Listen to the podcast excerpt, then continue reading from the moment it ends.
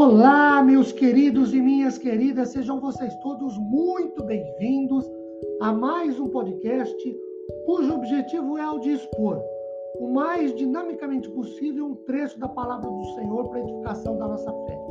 Meu nome é Ricardo Bresciani, eu sou pastor da Igreja Presbiteriana Filadélfia de Araraquara, situada na Avenida Doutor Leite de Moraes, 521, na Filadélfia Xavier.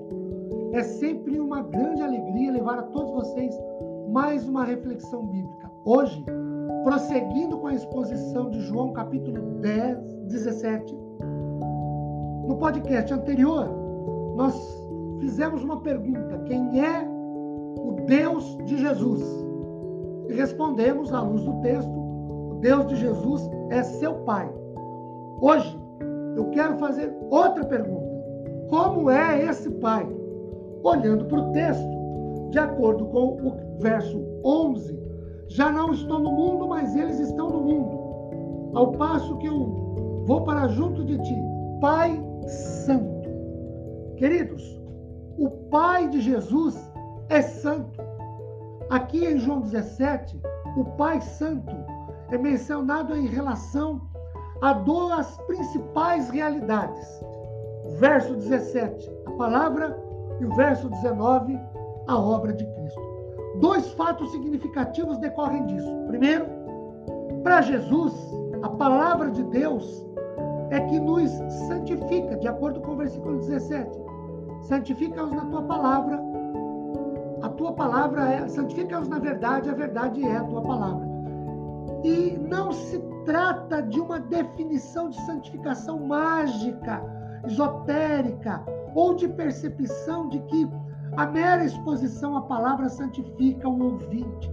Para Jesus, ser santificado tinha, na verdade, uma profunda e indissociável relação com a assimilação dos conceitos da verdade de Deus mediante um aprendizado, não apenas teórico, teológico, intelectual da letra da palavra, mas mediante a vivência em conformidade com o padrão da palavra de Deus.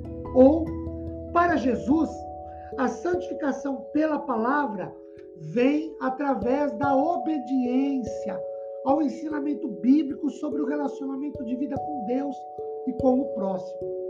O segundo fato é que o que é ser santo, em termos de prática, significa, primeiro, colocar o valor da vida acima dos valores das coisas, mesmo aquelas mais sagradas.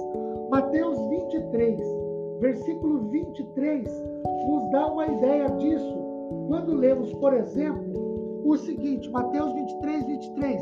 Ai de vós, escribas e fariseus hipócritas, porque dais o dízimo da hortelã, do endro, do cominho, e tendes negligenciado os preceitos mais importantes da lei a justiça, a misericórdia e a fé.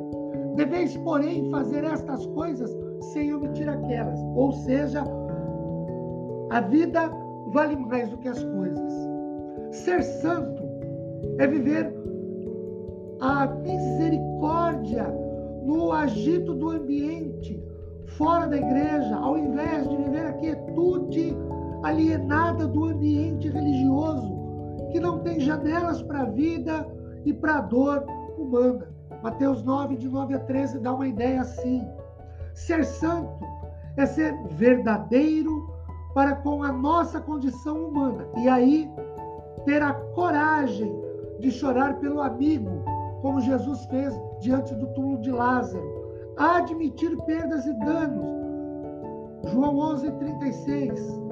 Gritar de dor. Mateus 27, 50. E pedir ajuda de se dizer cansado, conforme Jesus fez em João 4, 6 e 19, 28. De confessar dificuldades familiares, conforme Marcos 3, 21, João, João 7, de 1 a 9. Santificamos ao Senhor Deus quando praticamos a palavra. Quando vivemos, santificamos para o Senhor Deus. Quando vivemos uma vida que agrade a Ele quando servimos ao Senhor e ao próximo para honrar e exaltar ao Senhor nosso Deus. O Pai de Jesus é um Pai que é santo e que só se relaciona com aqueles que procuram santidade de vida. Aliás, sem santificação ninguém verá o Senhor. Que Deus nos abençoe com graça, paz, consolo e conforto. Amém.